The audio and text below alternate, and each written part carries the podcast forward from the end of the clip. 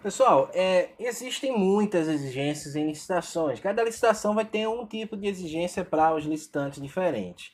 E aí, uma das coisas que aconteceu foi a súmula do, do TCU 275, dizendo que poderia, inclusive, exigir é, capital social mínimo, patrimônio líquido mínimo ou qualquer outra garantia que assegure o adimplemento do contrato.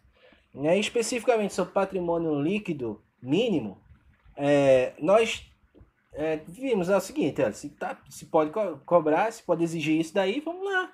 Começaram a cobrar bastante, né, sem nenhuma fundamentação. Simplesmente, olha, eu vou, quero saber aí se você tem X de patrimônio e pronto. Então isso restringiu a competitividade extremamente, né?